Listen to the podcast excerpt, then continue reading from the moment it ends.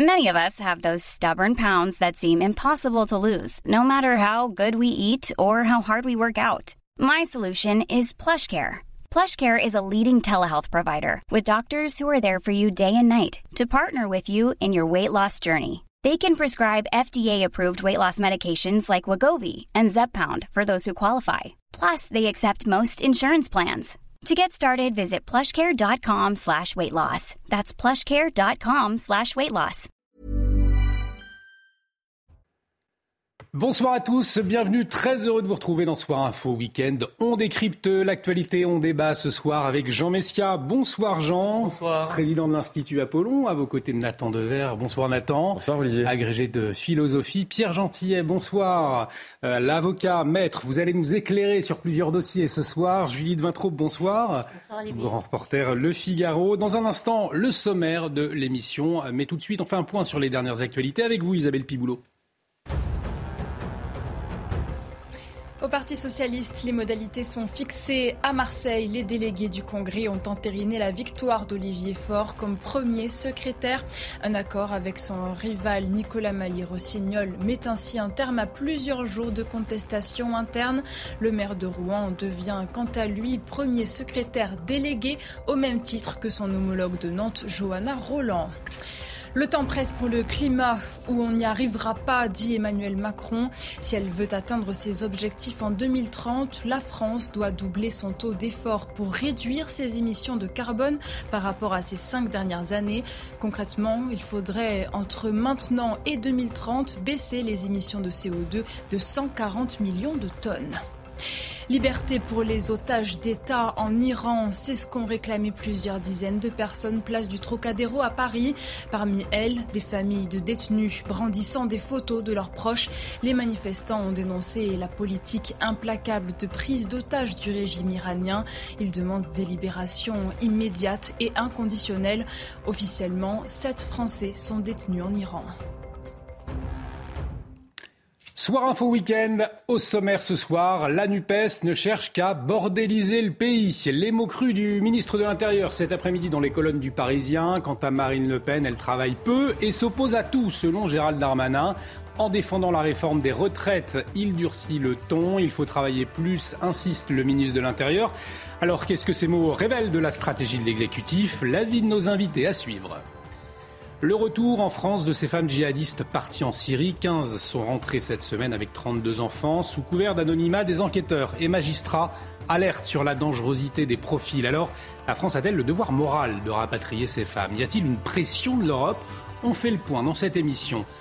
Et puis, cela fait 500 jours que les soignants non vaccinés sont suspendus. La France est le dernier pays d'Europe, avec la Hongrie, à maintenir cette mesure.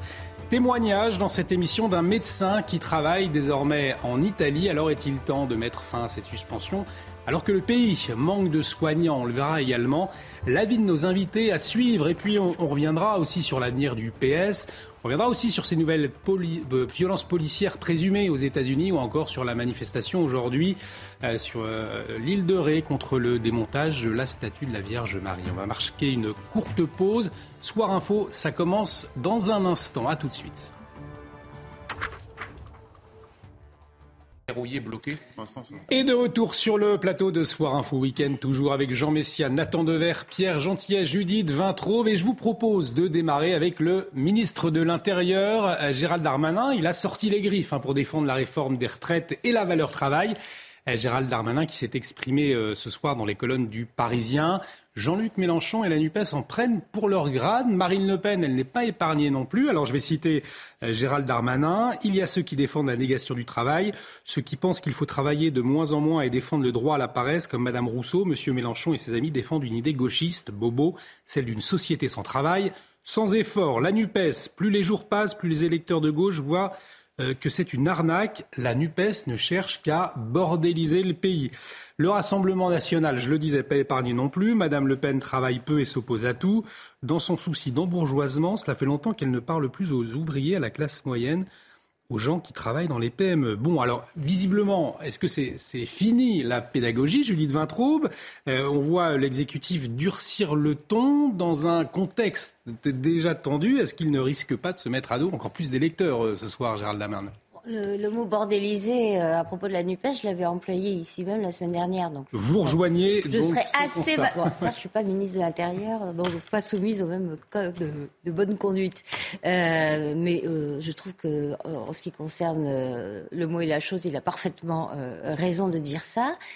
Et toute la partie euh, de son interview aux Parisiens consacrée euh, au projet de réforme des retraites, je trouve, euh, tranche agréablement avec les contorsions et les contradictions du reste du gouvernement.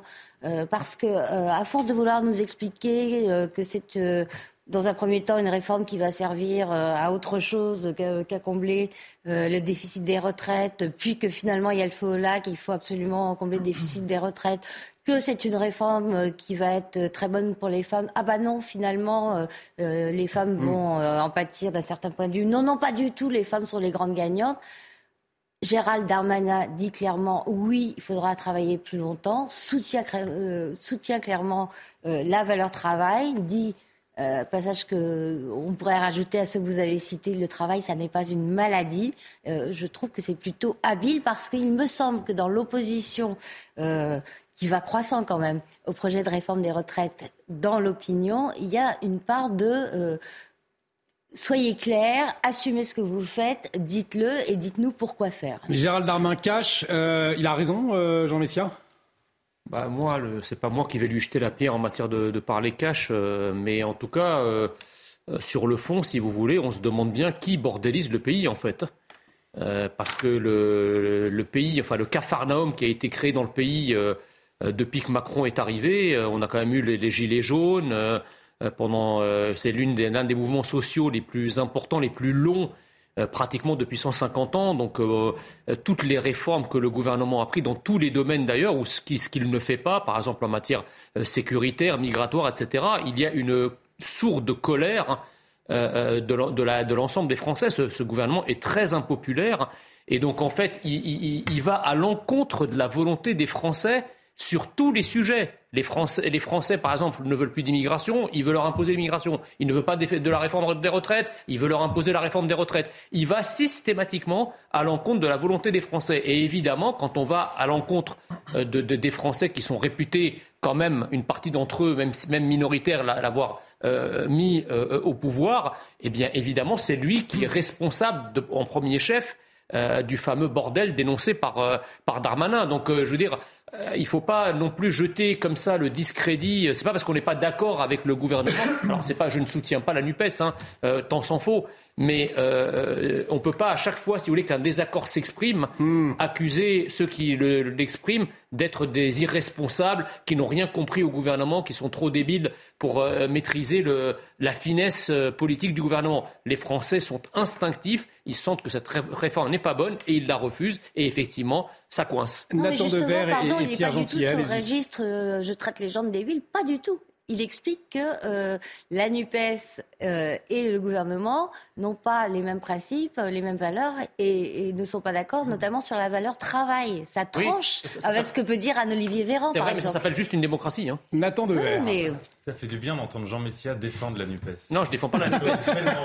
je défends pas la NUPES. Je, ne défends pas la NUPES. Je, défends l'idée qu'en démocratie, les gens ont le droit de refuser la politique du gouvernement.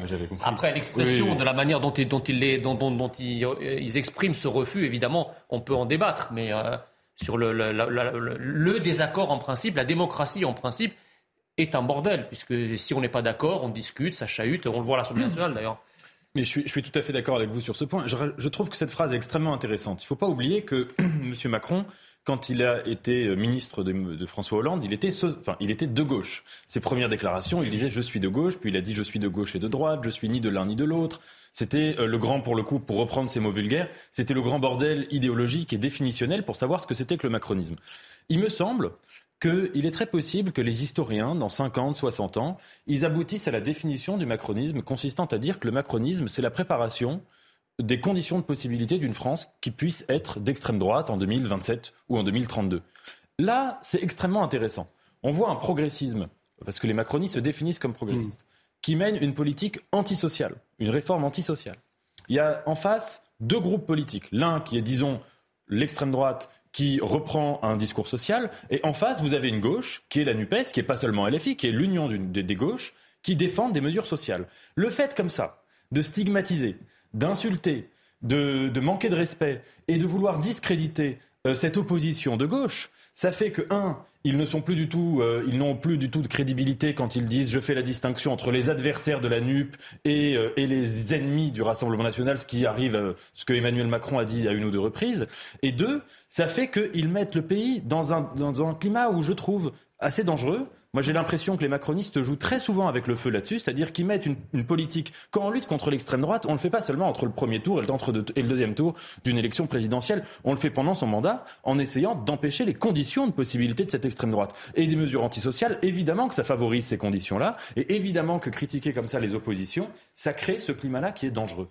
Je, je, suis un petit peu partagé. C'est-à-dire que je, peut-être, peut-être qu'il y a cette idée, en tout cas, il y a sans doute, c'est vrai, une volonté pas celle de seulement de Gérald Darmanin, mais du gouvernement, de polariser à fond la société politique française et de dire voilà, il y a l'extrême gauche d'un côté irresponsable, de l'autre côté, il y a l'extrême droite et il y a nous. Conclusion, évidemment, il faut choisir ce qui n'est pas un repoussoir. On a vu euh, ce qu'il en a été au moment des élections législatives. Moi, je pense que, à mon avis, la raison de, de, cette, de ce terme effectivement un peu particulier, de, de dire que la NUPES euh, bordélise, le pays. À mon avis, moi je le vois plus comme un symbole de fébrilité. Euh, parce qu'en réalité, on voit que le débat sur les retraites, euh, depuis un mois, ça commence à flancher. C'est-à-dire qu'on a même des députés LR qui annoncent qu'ils vont soit s'abstenir, soit même voteront contre cette réforme. Alors même, alors même que le président des LR Eric Ciotti a annoncé qu'il allait voter cette, euh, réforme. Donc, euh, pour l'instant, dans les projections, il y avait une projection qui avait été faite, justement, là, on passe à l'image Le Parisien, c'était Le Parisien qui avait cette projection. On voit que c'est assez serré. Alors, évidemment, le gouvernement, s'il n'emporte pas la majorité, il lui reste tout de même l'arme du 49-3. Mais ce serait un discrédit, un discrédit assez important pour une réforme qu'Emmanuel Macron veut, en tous les cas, on le comprend, comme emblématique de, de, son quinquennat. Donc, Là, moi, ce que je perçois à travers ces propos de Gérald Darmanin, c'est bien plus de la fébrilité, parce que le temps du vote arrive et c'est assez, euh, en tout cas, ce sera assez serré. Alors, on parlait de la NUPES. Son chef de file, Jean-Luc Mélenchon, s'est exprimé euh, également cet après-midi. Il s'est notamment exprimé sur Bernard Arnault. Écoutez-le. Nous avons dans notre pays la pire des offenses. Je n'en fais pas une affaire personnelle. Le premier milliardaire du monde est français. Il n'y en a pas un d'entre nous qui a trouvé que c'était une bonne idée, hein, j'espère. Vous n'avez pas dit à la maison Waouh Le plus milliardaire du monde, il est français, comme moi qui suis euh, très pauvre, mais bon, euh, mais bon, un milliardaire, quoi. C'est quand même pas pareil. Accumuler de l'argent est immoral. Et lui, qu'est-ce qu'il a inventé? Rien. Il a racheté des boîtes en faillite, il a trié dedans, il a gardé les jolis morceaux et en vendant le reste, il en a acheté encore d'autres beaux morceaux par-ci par-là, dont une entreprise qui produit des super yachts. Julie de Vintraube, je voyais vous vouliez réagir. Oui, oh, je trouve ça accablant, ce discours euh, anti-riche, euh, au lieu d'être. Euh, au lieu de souhaiter qu'il n'y ait plus de pauvres dans ce pays, mmh. Jean-Luc Mélenchon et la NUPES en général, les écolos, voudrait qu'il y ait plus de milliardaires, comme si c'était la solution euh, au problème. Le Point euh, euh, a fait un très bon dossier jeudi dernier sur les idées fausses qui circulent dans le débat public. Et parmi ces idées fausses, nous il, y a, il y a celle que les inégalités se creusent en France. ils ont pris l'indice de Gini, mmh. qui est vraiment le, le, plus fiable pour les mesurer. Il n'a jamais été aussi bas. Donc les inégalités n'ont jamais été aussi réduites en France. Qu'elles restent trop importantes, peut-être, mais en tout cas n'ont jamais été aussi réduites. Allez, on va continuer de parler politique dans un instant. On dira un mot sur le, Parti euh, socialiste. On va voir s'il est en train de renaître de ses cendres euh, ou pas. Euh, on marque une très courte pause. Restez avec nous sur CNews. À tout de suite. Le monde des réseaux sociaux est réparti comme ça. Et de retour sur le plateau de Soir Info Week-end. Bienvenue si vous nous rejoignez. Toujours avec Jean Messia, Nathan Dever, Pierre Gentillet, Judith euh, Vintraube. Dans un instant, on va dire un mot quand même sur le Parti euh, Socialiste. Il y a eu un accord de trouver euh, aujourd'hui. On, va vous entendre. Hein, savoir si le parti est en train de renaître ou pas. Mais avant, un mot, on va continuer cette discussion autour de Jean-Luc Mélenchon, puisqu'on l'a entendu il y a quelques semaines, notamment à propos de, Bernard Arnault. Il avait honte finalement d'avoir un milliardaire, que le milliardaire le plus riche soit français. Non mais dites-moi, c'est pas Jean-Luc Mélenchon qui déclare le plus gros patrimoine des hommes politiques au moment de la présidentielle, là? C'est vrai, chaos. il a, le petit mouvement il a, il, a, il, a, fait don, il a fait don de son patrimoine à quelle euh, association humanitaire pour devenir pauvre du coup, puisque c'est ça qu'il recherche? Pourquoi il s'appauvrit pas en donnant tout ce qu'il possède à une association, je sais pas, qui gère des migrants, par exemple, pour être en adéquation avec sa logique c'est, enfin, Jean-Luc Mélenchon, c'est l'hôpital qui se fout de la charité. Je veux dire, si, quand on donne des conseils, on ferait mieux d'abord de, de, se les appliquer à soi. L'hôpital qui se fout de la charité, Nathan Devers, euh, Jean-Luc Mélenchon, avec ses, propos euh, envers Bernard Arnault? Je trouve qu'il y, a une confusion qui est faite quand on parle des milliardaires entre le fait de critiquer, voire d'insulter les individus que sont les milliardaires, ou de remettre en cause un système et une structure. C'est-à-dire que les milliardaires, c'est des agents économiques, et ce qui est problématique, c'est pas eux tellement leur comportement, euh, mais c'est la, manière dont les choses se passent. C'est-à-dire que globalement, dans une société juste, qu'il y ait des gens qui s'enrichissent, qui s'enrichissent énormément, en créant des emplois, etc., c'est admissible et c'est même valorisable dans la mesure où, mais avec uniquement dans la mesure où, cet enrichissement permet et profite à l'enrichissement collectif et à l'enrichissement de tous. Et c'est vrai qu'on observe aujourd'hui, pour beaucoup de raisons, me semble-t-il, une situation où il y a un blocage du point de vue des classes moyennes. Et de fait, cet enrichissement euh, immense, mais pas seulement des milliardaires, même des, millionnaires, même en tout cas des, multimillionnaires, euh, qui, est, qui est vraiment à deux vitesses. Et si vous voulez, vous avez une situation où il est vrai que les grandes fortunes s'enrichissent extrêmement vite, pendant que la classe moyenne patauge, notamment par exemple, je donne un seul symptôme mais qui n'est pas le seul, le fait qu'il y ait un tel, euh, que les prix de l'immobilier soient tellement inaccessibles en France, dans les grandes villes notamment, fait que pour la classe moyenne, un rêve aussi simple que d'imaginer avoir un appartement ou avoir une maison proche de son lieu de travail où on peut éventuellement fonder une famille, c'est un rêve qui devient impossible, absolument impossible à réaliser. Et alors qu'en face, vous avez des gens, notamment à la suite du coronavirus, hein, les, grandes fortunes se sont enrichies de manière considérable. Et c'est vrai que ce mouvement à deux vitesses est quelque chose qu'il faut critiquer. Mais je pense que ce n'est pas en insultant nommément tel ou tel milliardaire qu'on fait avancer ce problème-là. Allez, on va aller euh, faire un tour du côté du Parti socialiste à présent, dans un instant, mais il est 22h30. Euh, on retrouve Isabelle Piboulot pour le rappel des titres. La NUPES ne cherche qu'à bordéliser le pays. C'est ce qu'a déclaré le ministre de l'Intérieur dans Le Parisien. Gérald Darmanin dénonce un profond mépris de la valeur du travail d'une partie de la gauche, alors que la réforme des retraites arrive au Parlement lundi.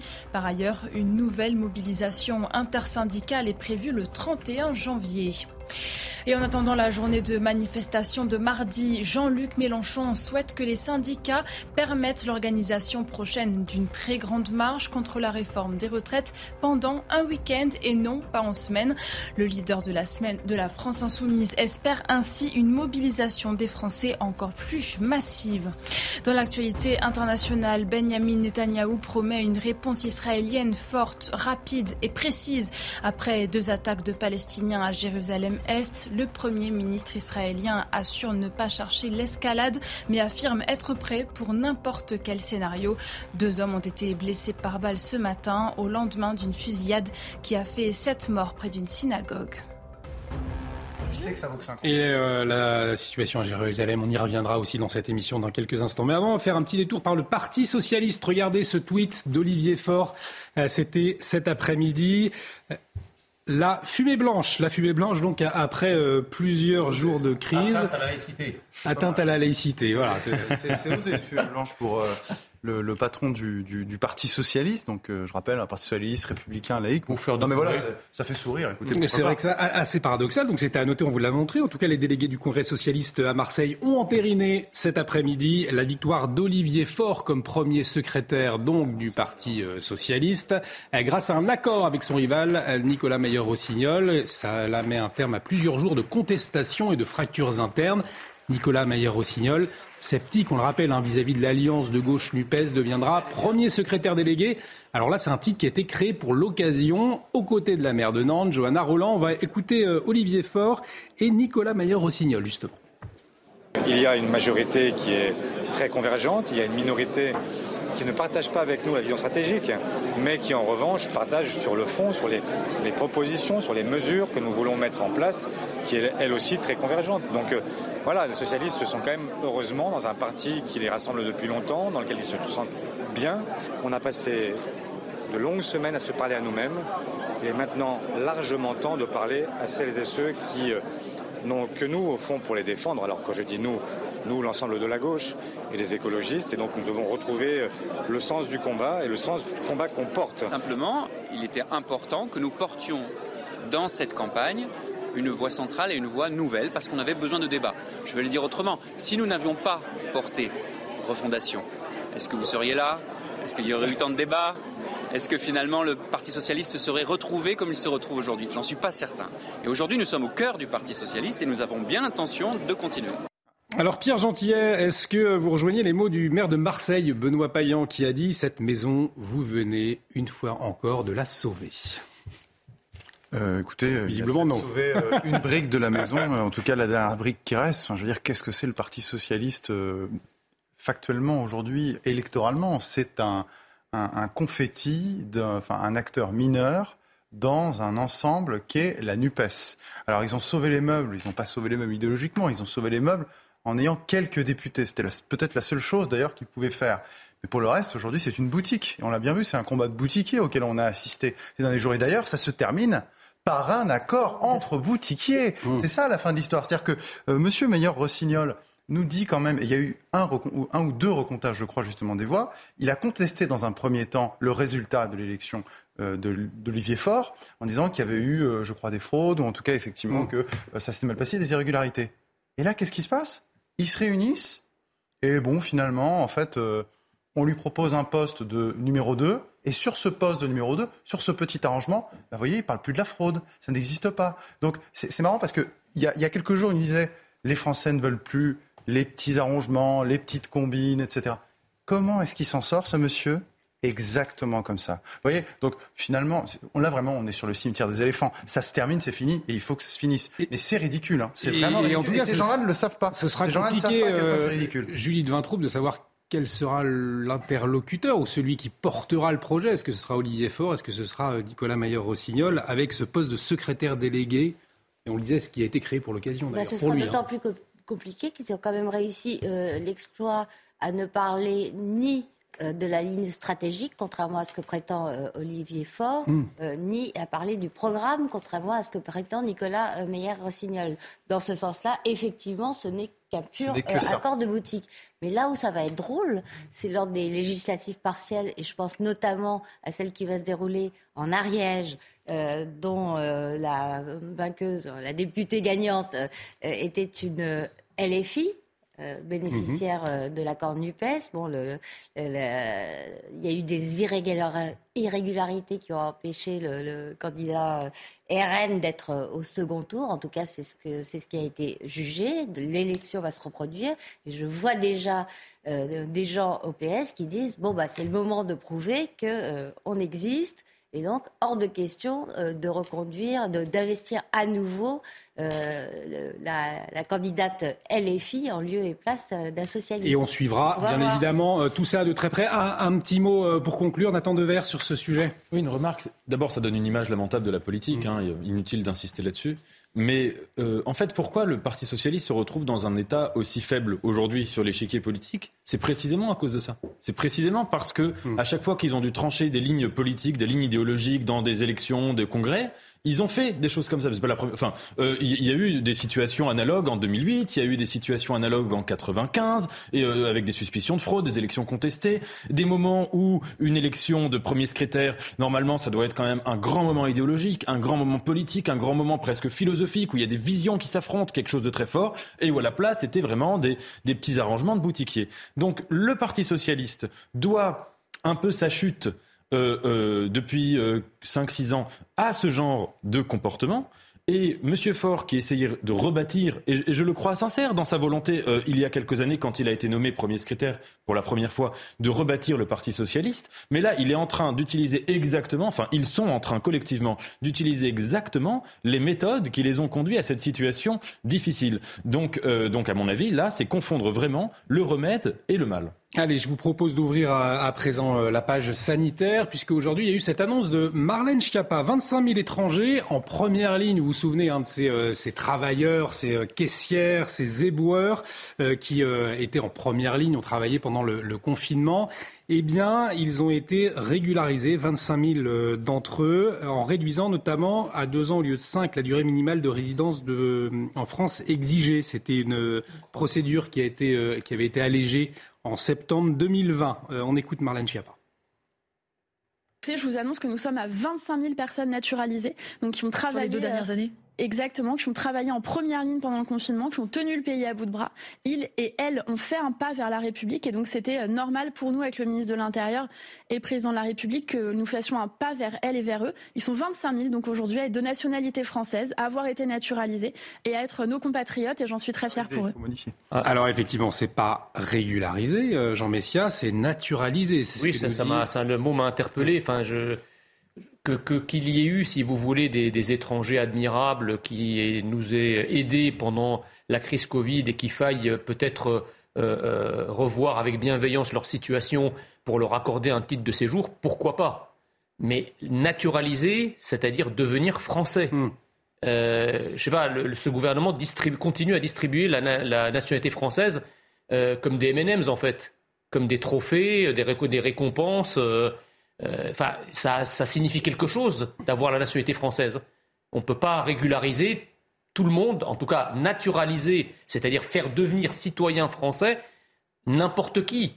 Mais je veux dire, ça n'enlève rien au fait que les étrangers aient pu aider. On peut éventuellement proroger leur titre de séjour ou, leur en accorder un s'ils n'en ont pas pour service rendu. Mais la naturalisation est quand même quelque chose de très particulier à, distribuer avec beaucoup de parcimonie au terme d'un parcours d'assimilation à l'identité française qui fait de vous un citoyen pour participer à la vie politique. Ce, gouvernement brade notre citoyenneté et notre nationalité. C'est dramatique. et dernière chose que je veux dire, euh, le gouvernement s'est précipité pour régulariser 25 000 étrangers qui ont euh, euh, contribué à l'effort de, la guerre sanitaire, pour reprendre les, termes de Macron. Mais quid de tous les 15 000 soignants suspendus? On va en parler dans un instant. Parce que les soignants suspendus, eux, sont majoritairement français on les régularise pas, on les, les réintroduit pas, on les réintègre pas, on les intègre pas. C'est quoi cette politique? Vous, le faites ce, lien autour de la table ou pas, Pierre Jean-Pierre Ce qui est intéressant, c'est que ça va toujours dans le même sens. Déjà, effectivement, un mot. Euh, écoutez, le Covid a été une maladie euh, et je pense qu'en fait, les effets les plus nocifs Pardon, je pense que ça, quand même, les effets dont on n'a pas parlé, c'est les effets pour notre santé euh, mentale pendant deux ans, parce qu'il y a des gens qui sont quand même devenus assez fous avec toutes ces mesures, mmh. et puis aussi sur notre économie. Pardon, moi je, suis un peu scandalisé du fait qu'aujourd'hui on a l'impression rétrospectivement que ce, Covid, je parle uniquement du Covid, hein, euh, c'était la guerre. C'est-à-dire que ces gens-là soient régularisés, peut-être, pourquoi pas, vous voyez, mais naturalisés. Enfin, je veux dire, excusez-moi, je, ne conteste pas euh, la qualité professionnelle de ces gens, mais faire partie de la société pas partie du peuple français. Hein. Il y a une distinction à faire. Faire partie de la société et, travailler, ce à quoi ces gens ont droit, et c'est leur salaire, c'est leur rétribution, avec peut-être effectivement, et c'est ce qui a été fait d'ailleurs, des primes, je me souviens, euh, au moment euh, du Covid. Mais que vient faire une naturalisation, 25 000 naturalisations ici. Et je, rajoute surtout en vous disant que systématiquement, en matière migratoire, le gouvernement va toujours dans le même sens. C'est toujours dans le sens du laxisme, toujours dans... Euh, regardez, on, en a parlé il y a quelques jours, record, record en matière d'immigration, 320 000 titres de séjour accordés. 320 000, on est dans des, dans des chiffres que nous n'avons jamais atteints. Ce gouvernement a un double discours. Gérald Darmanin nous dit Alors voilà, c'est ça. C'est qu'il y a on va faire, il y a un paradoxe. sur l'immigration. Mm. Et finalement, et finalement, qu'est-ce qu'on a? Plus de régularisation, plus de naturalisation. Parce que c'est vrai que Gérald Darmanin, dans les colonnes du Parisien, euh, il tend hein, euh, la main aux, Républicains euh, pour l'adoption au Parlement de son projet de loi immigration, on le rappelle, qui arrivera mercredi prochain, en se disant prêt à discuter de quotas pour limiter justement les régularisations. et en même temps, on nous annonce 25 000 naturalisations. Donc c'est vrai qu'il y a un, paradoxe. C'est en même temps permanent. Euh, Gérald Darmanin euh, promeut une des mesures de son projet de loi qui consiste à, exiger des demandeurs de titres de séjour, pas de naturalisation, hein, de titres de séjour, qu'ils maîtrisent au minimum le français. Vous savez, ils ont mm. transformé l'obligation d'assister à des cours à l'obligation euh, d'obtenir euh, un résultat, un certificat, un examen, en tout cas de, un examen de langue, pas seulement un cours, c'est ce qui voilà, de prouver son niveau et pas mm. simplement d'être assidu au cours. Et là, euh, il s'assoit sur ce critère en même temps qu'il nous dit je vais durcir, je vais durcir on pourrait dire exactement la même chose dans l'interview aux Parisiens. Euh, il se vante euh, d'abolir l'abolition de la double peine euh, de Nicolas Sarkozy. Il bah, faut regarder précisément pour qui et dans quelles conditions. C'est à partir de vous, vous aurez la double peine à partir du moment où vous risquerez plus de 7 ans de prison. Quand on est proxénète, on risque 7 ans de prison au plus quand on commet un vol euh, avec euh, agression physique, on risque 7 ans ou hmm. plus. Donc qui va être touché par ce pseudo-rétablissement? Nathan Devers. Je suis en désaccord fondamental avec ce que, ce que vous, enfin, Pierre et Jean viennent de dire, euh, parce que vous avez demandé tout à l'heure qu'ont fait ces gens pour mériter la citoyenneté française? Hmm. on parle de, de profession précise. On parle de, de nationalité française. on parle de déboueur. On parle de caissier. On parle en fait de tous les métiers qui, pendant la crise sanitaire, d'abord qui sont des métiers particulièrement laborieux ou sans faire de jugement de valeur ou ingrats, enfin difficiles, et euh, tous les métiers qui ont en fait vraiment littéralement tenu le pays pendant cette période en effet très contestable qu'a été euh, le premier confinement et qu'ont été les confinements en général, où tous les citoyens, euh, tous les bourgeois étaient réfugiés, calfeutrés chez eux sur leur canapé, à regarder des séries, à faire un peu de, de télétravail sur leur ordinateur, et où en bas il y avait des gens qui travaillaient, qui prenaient des risques, etc. Donc premièrement, il me semble qu'ils ont prouvé qu'ils avaient fait des choses à faire. Mais par de là, il y a la question qui se pose, c'est quel modèle de pays voulons-nous? Est-ce qu'on veut vivre comme dans une cité grecque, où il y a les citoyens qui sont ceux qui font les métiers nobles, et où tous ceux qui font les métiers pas nobles sont des étrangers, des sous-citoyens, des esclaves ou des métèques, ça dépend des, statuts dans la cité grecque. Est-ce qu'on veut de cela? Ou est-ce qu'on estime que ce n'est pas normal que, dans une société. Avec la nationalité française? Non, mais d'une part. Qu'est-ce que ça a à voir avec la nationalité française Ça a tout à fait à voir. Le simple fait que vous travaillez et que vous fassiez, en plus, et que vous faisiez partie de la société, la société française, ces gens travaillent, mais très bien. Et je vous le dis, ils ont le droit d'être payés et d'être traités dignement, mais mmh. faire partie. C'est pour ça que j'insistais sur le mot nationalité. Faire partie de la nation française, faire partie du peuple français, ça n'a rien à voir. Nous n'avons pas automatiquement à leur accorder à 25 000 personnes, surtout qu'on a des chiffres d'immigration. On aurait euh, 10 000, 10 000 entrées légales par an. Je vous aurais dit peut-être, ok, d'accord. Mais là, vu le contexte migratoire, et, et encore une fois, ce que je vous dis, le fait de travailler et le fait de respecter nos lois ne doit pas faire qu'automatiquement vous devenez français. Je veux dire, c'est faut quand même pas oublier. Allez, pour conclure, on va avancer. On a, on a un médecin qui nous attend, qui est en liaison avec dire nous. Que dans une société, il y a deux types de citoyens et que les métiers ingrats, ça ne dérange personne de les laisser, de considérer qu'ils peuvent être l'œuvre d'un sous-type de citoyen ou d'un type de sous-citoyen. Pourquoi ce sont des sous-citoyens Pourquoi ce sont des sous-citoyens? Attends, mais ce sont des gens qui ont dit qu'ils ne font rien pour le pays.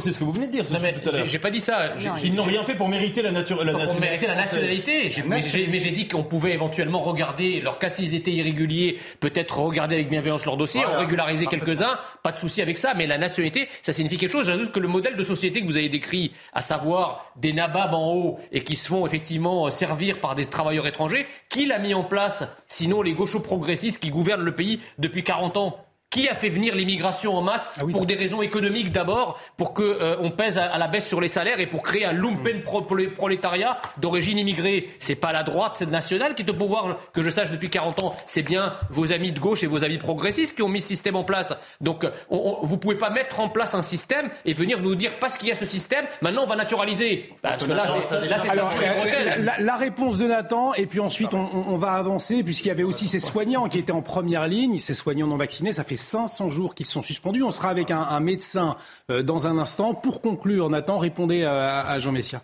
Oui, je voulais juste répondre à cet argument qui est souvent employé par les critiques de l'immigration, euh, qui est de dire, en fait, il y a un problème social qui est qu'on utilise les immigrés pour faire la baisse des salaires, etc. Ça, c'est un phénomène qui est décrit depuis Marx et qui existe. Mais ce qui est évidemment, et vous le savez très bien, quand vous dites ça, ça pourrait avoir deux conséquences, cet argument. Le première conséquence qui est de dire les immigrés qu'on fait venir, il ne faut pas les faire venir pour leur donner que des métiers ingrats, que des métiers en tension. Il faut les faire venir pour qu'ils puissent avoir des mêmes perspectives socio-professionnelles, humaines, que n'importe quel citoyen humain. Ou alors on estime.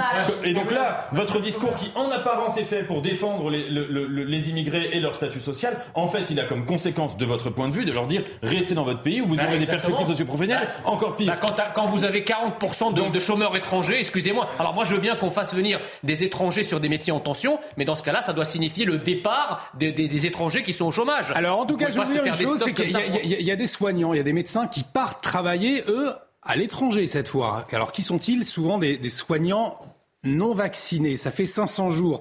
On vous le rappelle qu'ils euh, sont suspendus. Alors eux aussi étaient en, première ligne hein, lors de la, crise sanitaire. Euh, la France est le dernier pays d'Europe avec la Hongrie à ne pas avoir euh, réintégré ses soignants non vaccinés. On voit les, les précisions de Mathieu Devez et puis on accueillera le docteur Georges Chapelle. Il est chirurgien dentiste à Nice, mais il est parti travailler en Italie. Dans le reste de l'Europe, les choses bougent. En novembre 2022, l'Italie réintègre les soignants non vaccinés pour faire face à une pénurie de personnel médical et sanitaire. Le 1er janvier 2023, c'est la Grèce à son tour qui met fin à l'obligation vaccinale de ses soignants. Et dans d'autres pays européens comme l'Espagne et le Portugal, la suspension des soignants n'a jamais été en vigueur. Avec la Hongrie, la France fait maintenant partie des deux derniers pays européens à ne pas avoir encore réintégré son personnel soignant non vacciné contre le Covid-19. Alors combien sont-ils aujourd'hui à ne plus pouvoir travailler par refus de se faire vacciner? Les chiffres sont toujours très difficiles à connaître. Les derniers nous viennent du porte-parole du gouvernement. C'était en juillet dernier, Olivier Véran affirmait que sur l'ensemble du parc hospitalier public et privé, 600 infirmiers sur 240 000 sont suspendus et 75 médecins et pharmaciens sur 85 000 en exercice sont concernés par cette suspension. De son côté, la Fédération hospitalière de France, dans un communiqué publié en novembre 2022, estimait à 4 000, dont environ 500 infirmiers, le nombre de professionnels suspendus sur un total de 1 200 000, bien loin donc des 15 000 décomptés au début de l'obligation vaccinale. La Haute Autorité de Santé a été saisie du sujet en novembre 2022 par le ministre de la Santé François Braun. L'instance scientifique doit désormais remettre un avis sur la réintégration ou non des soignants non vaccinés au cours du premier semestre 2023. Et pour en parler, on va accueillir le docteur Georges Chapelle. Je vous le disais, il est chirurgien dentiste à Nice. Bonsoir docteur, merci euh, d'être en liaison euh, avec nous ce soir. Euh, je le disais, donc aujourd'hui, vous exercez en Italie, hein, c'est bien cela? Alors, je suis en train de, basculer sur l'Italie. Oui, j'ai encore quelques petits euh, tracs administratifs à gérer, mais ça devrait se faire dans les jours qui arrivent. Vous n'êtes pas donc euh, vacciné, c'est pour ça que vous allez euh, travailler euh, aujourd'hui en Italie. Peut-être pour commencer, pour quelles raisons vous n'avez pas souhaité vous faire vacciner quand cela est devenu obligatoire pour vous? Alors écoutez, au départ, on était comme tout le monde. Hein, le, le, premier confinement, tout le monde était un peu surpris, abasourdi de ce qui se passait. Et puis on a commencé à recevoir quand même quelques informations de droite et de gauche. Et euh, ça a commencé à devenir titillant, je vais dire, euh, quand les premières contradictions euh, sont arrivées. Le, bon, on va pas refaire toute l'histoire des masques, de pas des masques, de ceci, cela. Bref, euh, les mensonges qui sont arrivés derrière. Et surtout, surtout, je pense que ça a été le refus violent du débat. À partir du moment où on refuse un débat contradictoire et constructif et qu'il n'y ait qu'une seule vérité qui soit acceptable, qui soit édictée et qui euh, soit donc la règle pour tout le monde, surtout lorsque, euh, vous savez, on fait de la médecine, la médecine c'est de se poser des questions.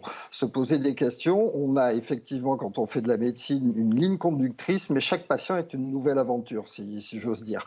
Euh, là, il n'était pas question de se poser de questions. Donc à partir du moment où on ne se pose pas de questions et euh, où euh, la seule vérité acceptable est celle qu'on nous bassine à longueur de journée dans la tête, qui plus est quand même des choses qui ont été euh, un peu évidentes en termes de, contradictions majeures sur ce que j'ai pu apprendre pendant mes études de médecine, à savoir par exemple qu'on ne vaccine pas pendant une épidémie, il y a quelque chose qui n'allait pas. Et en plus, quand derrière on est obligé d'imposer, d'ostraciser, de diaboliser. Euh, pour absolument obtenir un résultat soi-disant pour votre bien, il y a quelque chose qui ne me convient pas euh, et je pense que je ne suis pas le seul à réfléchir de cette façon-là. En tout cas, vous ne travaillez pas euh, depuis 500 jours. Comment ça se passe? Il faut comprendre que vous n'avez aucun revenu pendant cette période. Vous n'avez eu aucun revenu. Alors absolument, ça c'est quelque chose que enfin, il y a encore beaucoup de gens qui ne sont pas au courant et pensent que les, soignants suspendus euh, ont des allocations au chômage. En fait, nous n'avons droit à absolument rien. On nous a mis dans une bulle qui n'existe pas en réalité, euh, créée par Madame Borne, si je ne me trompe pas. Cette bulle est en dehors de tout droit du travail français, de tout droit du travail européen, et euh, nous sommes donc suspendu. Alors après, il y a plusieurs cas de figure parce que, par exemple, pour les salariés du public, ils sont suspendus sans avoir le droit de travailler où que ce soit ailleurs. Les libéraux sont suspendus sans avoir le droit d'exercer. Euh, les salariés du privé, c'est pareil, sont suspendus euh, sans, euh, mais peuvent travailler à côté pour faire, euh, je sais pas, moi ça m'est, pour être clair, cet été j'ai travaillé dans un restaurant comme commis de cuisine parce que nécessité fait loi et qu'il faut payer son électricité entre autres. et, du coup, aujourd'hui, vous allez donc travailler en Italie. Est-ce que ça a été ça a été compliqué pour vous ou pas? Vous avez été vous avez trouvé assez facilement. Il y a des besoins aussi là-bas, notamment de dentistes?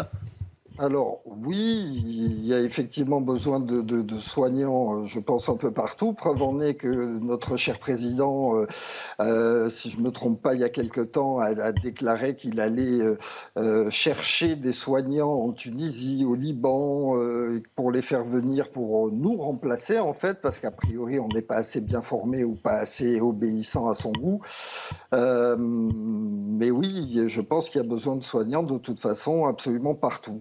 L'avantage, c'est que j'habite proche euh, de la frontière italienne, donc pour moi, c'est vrai que c'était plus simple que pour certaines personnes qui, elles, ont carrément euh, changé de, région de vie et sont allées euh, travailler en Suisse, en Espagne ou, ailleurs. Avant de vous libérer, si la mesure de suspension est, levée, vous quitterez l'Italie, vous reviendrez travailler en France?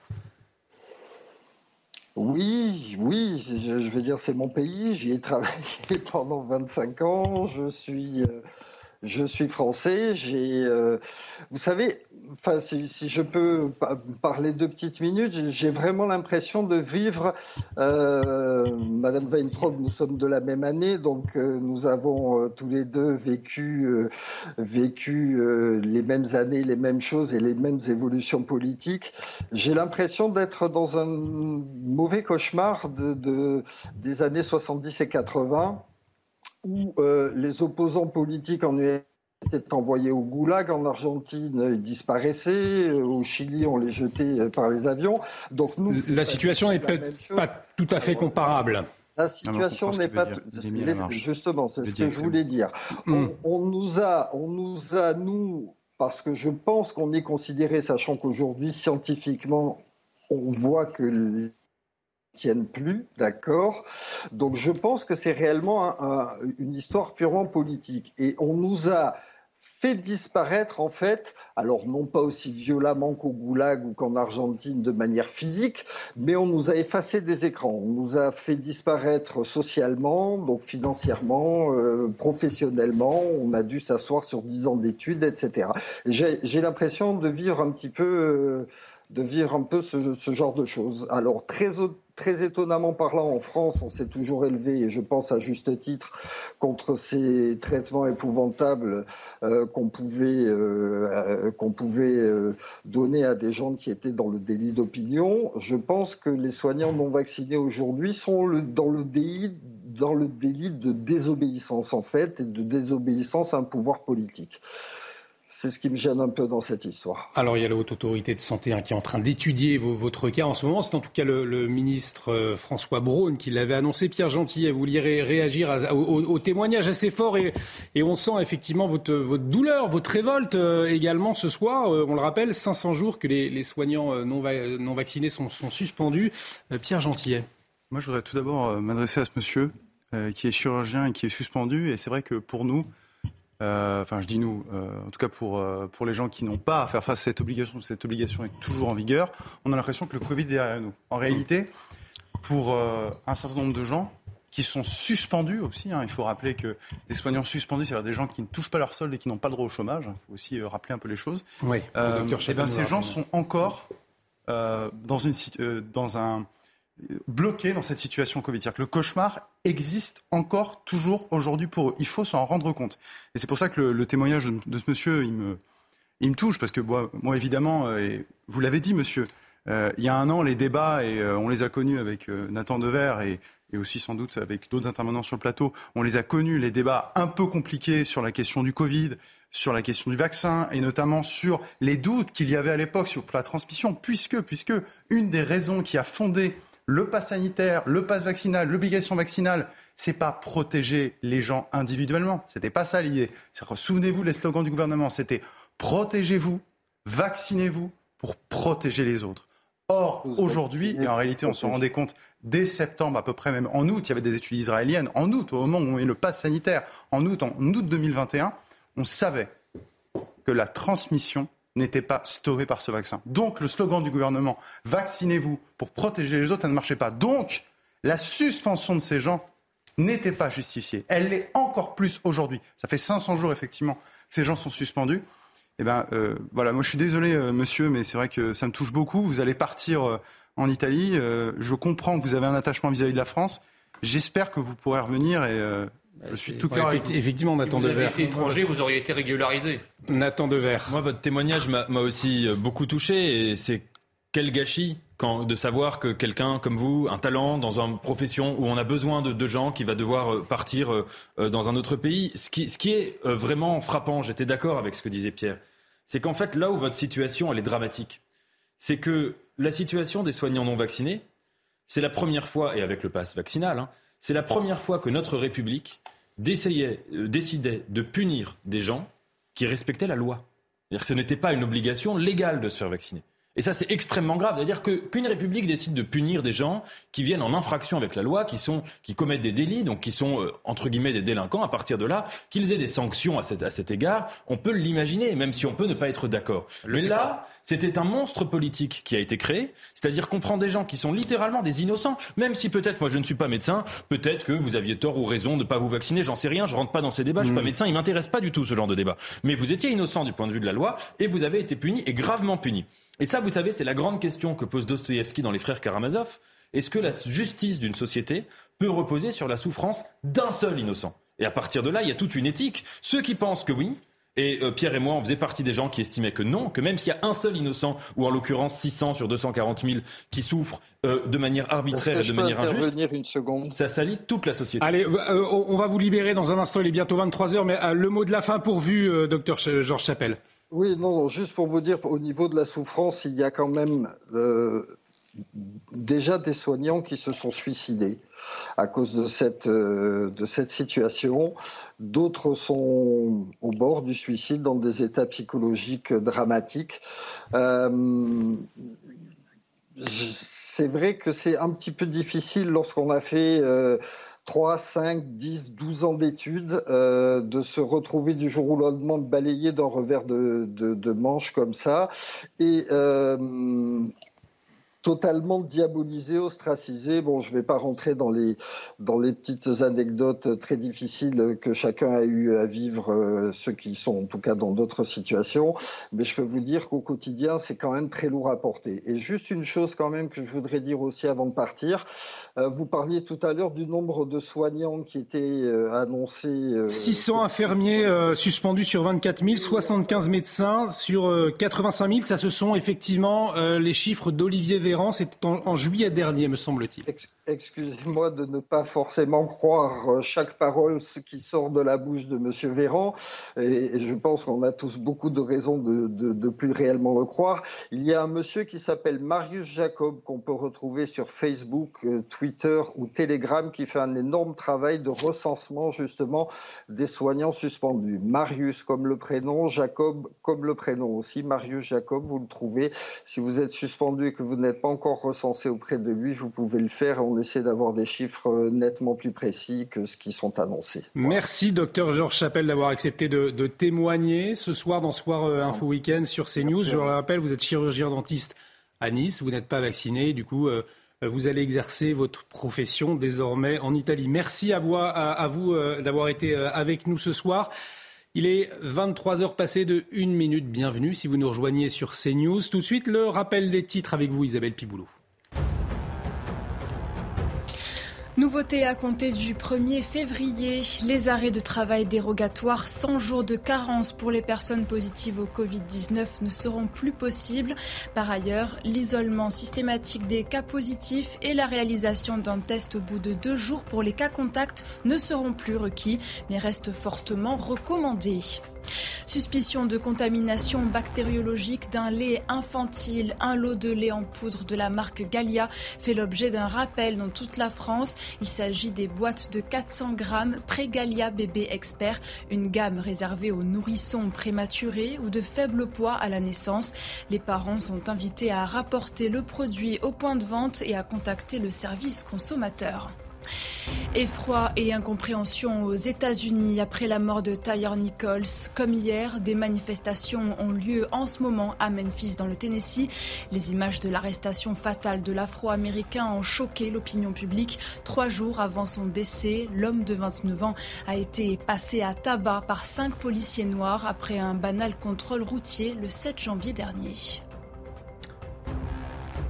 Merci Isabelle. Euh, Isabelle Piboulot qu'on retrouvera à 23h30 pour un nouveau point sur l'actualité, ces violences policières présumées aux États-Unis. On va y revenir hein, dans, un instant justement. Mais avant, je vous propose euh, de parler du, retour en France de ces femmes djihadistes. Elles euh, parties en Syrie, 15 sont rentrées cette semaine avec 32 enfants. Après les rapatriements de juillet et d'octobre, eh bien, ces retours confirment la fin de la politique du cas par cas. C'est ce qu'opérait le Quai d'Orsay depuis 2019. Sauf que enquêteurs et magistrats eh bien, ils alertent sur le profil de ces femmes. Voyez les précisions d'Alexis Vallée. Ce sont des profils lourds et alarmants, loin de l'image d'une victime de l'État islamique. Celles qui rentrent le font parce qu'elles ne voient pas comment continuer leur combat sur zone. Pour autant, elles demeurent profondément ancrées dans leur radicalité terroriste et islamiste.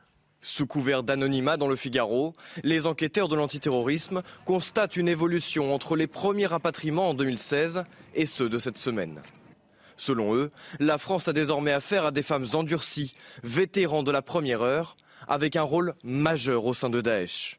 Endoctrinement, recrutement, maniement des armes ou maintien de l'ordre, certaines auraient même commis des actes de torture sur leurs esclaves domestiques. Nous commençons à disposer de suffisamment de matériaux pour reconstituer les parcours. On ne compte plus les dossiers où figurent ces combattantes posant avec Kalachnikov et bébé dans les bras. Arrivées en France, ces femmes sont systématiquement judiciarisées. Elles peuvent parfois être mises en examen et incarcérées, tout en restant au contact d'autres détenus. On va revenir hein, sur les, risques, mais euh, Nathan Dever, je me tourne vers vous. Question philosophique, est-ce qu'il y a une raison morale pour la France de faire revenir ces femmes, selon vous? C'est un sujet très compliqué, parce que ces femmes-là, en, partant pour la Syrie, elles ont décidé qu'elles sortaient de l'état de droit, qu'elles voulaient plus se sentir... Euh, euh, reconnu par euh, reconnaître même les principes, ces principes-là, que par exemple sur la question de la peine de mort, elle partait pour un pays euh, qui pratiquait la peine de mort et qui la pratiquait aveuglément, c'est-à-dire même sur des gens euh, qui n'avaient commis euh, aucun, aucun délit, et loin de là. Et donc à partir de là, souvent, maintenant c'est un tout petit peu moins le cas, mais quand l'État islamique est, tombé, les femmes qui voulaient revenir, c'était parce qu'elles avaient peur, notamment chez les Kurdes, notamment en Irak, en Syrie, de, de, d'être condamnées à mort et exécutées sur place. Et donc, elles ont, ce qui est très très paradoxal, c'est qu'elles jouent aujourd'hui euh, une sorte de jeu de cheval de Troie avec l'état de droit. Ça veut dire qu'après avoir craché et même déclaré la guerre au principe de l'état de droit, elles reprennent ces principes en disant qu'elles sont des sujets de droit. D'un point de vue légal, il est vrai qu'elles sont des sujets de droit. Et c'est là que, si vous voulez, il y a un dilemme qui est terrible. C'est qu'on sait que leur argumentation, leur stratégie rhétorique est complètement hypocrite. C'est-à-dire que souvent ce sont des fausses repentances, c'est-à-dire que souvent c'est le fait de dire qu'elles veulent un procès équitable, procès qu'elles ont, que en tout cas l'État islamique refusait naturellement à tous les gens qui étaient torturés, aux soldats, aux homosexuels, aux femmes, aux, gens qui étaient soupçonnés d'avoir fumé, etc. Et, euh, et alors, par contre, se pose la question des enfants. Les enfants qui n'ont pas choisi d'y aller, qui sont innocents. Mais est-ce qu'il euh, faut toujours les considérer comme des victimes ou comme des bombes à retardement non mais attendez. Comme des sujets de droit, je pense, les enfants. Ben non mais attendez, mais il y, a, quand même un, problème qui se pose là, parce que vous, vous dites vous-même qu'elles sont volontairement sorties de notre état de droit, sans quoi vous avez raison. Mais le problème, c'est qu'aujourd'hui, c'est ce même état de droit qui les fait revenir. Hein. C'est-à-dire que, au nom de, de l'état de droit qui est constitué par tous les traités que nos gouvernements successifs ont signés et auxquels aujourd'hui ils sont soumis dans le mauvais sens du terme, on va, on va, on va s'accorder à, s'intéresser, si vous voulez, aux droits de ces djihadistes sans qu'à aucun moment, aucun juriste de la Cour européenne des droits de l'homme, du Conseil constitutionnel ou du Conseil d'État ne jauge le droit des Français à vivre en sécurité, le droit des Français à considérer que ces revenantes sont effectivement des bombes à retardement, que ce sont des, c'est pas parce que c'est des femmes qu'on les imagine fluettes et affectueuses et qu'elles vont, euh, je dirais, s'amender plus rapidement que les hommes. On connaît l'histoire des femmes SS qui étaient souvent dans les camps de concentration beaucoup plus cruelles que les hommes, et ces femmes-là appartiennent à la même nature idéologique que le nazisme. D'ailleurs, il y en a certains qui parlent de nazislamisme, c'est à juste titre. Donc ces femmes reviennent au nom de quoi? Qui, qui est à la tête de la France pour protéger le droit des Français à vivre en sécurité et à appliquer un principe de précaution. Et sur les enfants, excusez-moi, moi, j'entends, si vous voulez, le concert sur les enfants, effectivement, on peut dire que notre civilisation va et doit se protéger des enfants. C'est vrai que jusque-là, on parlait de victimes. Mais est-ce qu'il ne faut pas parler de bombes à retardement bah, aujourd'hui quand on voit les alertes bah, des, magistrats et des enquêteurs Il y, y, a effectivement un ancien chef des renseignements qui a fait des études sur les enfants. Les enfants, à partir de 3 ou 4 ans dans le califat, on les obligeait à regarder des vidéos de décapitation et ils avaient tous les jours des entraînements pour décapiter leur ours en peluche. Et quand ils n'avaient pas leur vidéo de décapitation, ils faisaient tout un ramdam pour l'avoir. Donc moi, je ne sais pas dans quelles conditions ces enfants ont été élevés. D'ailleurs, si on les appelle les lionceaux du califat, les mots ont un sens. Alors, vous me direz, oui, mais les enfants des dignitaires nazis et des nazis, effectivement, ont été récupérés, etc. Mais c'était une autre époque. Est-ce qu'aujourd'hui, notre service, notre aide sociale à l'enfance a les moyens de suivre sur mesure ces enfants-là? Je ne le crois pas. Est-ce que nos services de renseignement ont les moyens de suivre ces femmes une fois qu'elles seront dehors? Parce que vous savez très bien qu'en France, même le pire des criminels ne reste pas ad vitam aeternam en prison parce que la perpétuité réelle n'existe pas. Ces femmes finiront par sortir. Est-ce que dans l'état actuel de notre système de surveillance et de la surcharge euh, à laquelle fait face notre système de, surveillance par rapport aux dizaines de milliers de personnes qu'il surveille, est-ce qu'on peut surveiller sur mesure ces, ces revenantes qui, évidemment, vont vous tenir tous les discours avenants, euh, comme quoi elles sont repentantes, qu'elles regrettent, etc. Mais tout ça, c'est de la fumette. Ces, revenantes-là vont pratiquer une taquia pour revenir, et nul ne sait ce qu'elles vont perpétrer sur le territoire français. Julie, Julie Vintraud, finalement, est-ce que Paris n'a pas le choix, finalement, après la décision de la Cour européenne des droits de l'homme Il y a là aussi ce, problème, c'est-à-dire qu'on peut, euh, on peut en débattre, mais si on n'a pas le choix. Effectivement, euh, on n'a pas le choix parce qu'on est condamné, et c'est euh, une des rares euh, formules qui fait qu'on est obligé d'obéir. Le choix qu'on aurait, c'était, ce serait de remettre en cause notre adhésion au texte qui fonde notre condamnation. Donc c'est ça le et, problème. Et, ce n'est pas le seul sujet sur lequel ça se pose. Et vous avez tout à fait de raison de dire qu'elles finiront par sortir, mais en plus de ça, avant de sortir, c'était dit dans le reportage, elles contamineront elles endoctrineront d'autres détenus, donc elles ont une capacité de nuisance dont on va hériter, et c'est pas juste à l'État de droit qu'elles ont tourné le dos, c'est à la France. Elles sont membres d'une organisation, elles ont fait allégeance à une organisation qui veut détruire la France. Ça s'appelle intelligence avec l'ennemi. Euh, Article 411. Exactement, et c'est déjà passible la déchéance de nationalité. Hein, on, a, on a complètement oublié ça parce qu'on se rappelle euh, la tentative euh, euh, avortée de François Hollande pour changer la loi et, et, y introduire la déchéance de nationalité, mais on s'est aperçu qu'elle y était déjà pour ce genre de cas. Et pour les enfants, malheureusement, c'est un des rares cas où le principe de précaution devrait s'appliquer. Surtout que euh, la demande euh, immédiate, c'est comment on les confie euh, à des grands-parents, par exemple, ou en tout cas à des membres de la famille proche.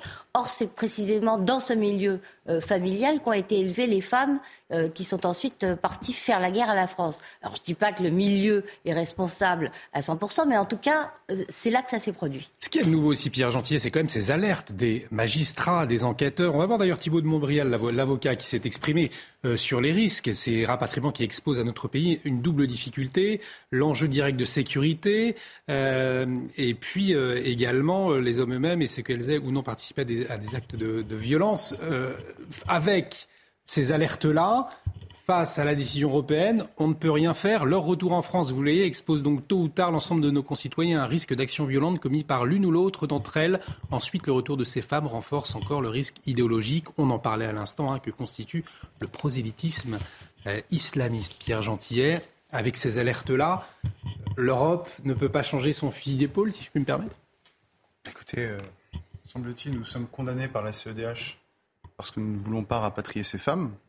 Quelle merveilleuse occasion à saisir pour euh, sortir ou tout le moins amender certains articles de la CEDH. ça a été rappelé, effectivement.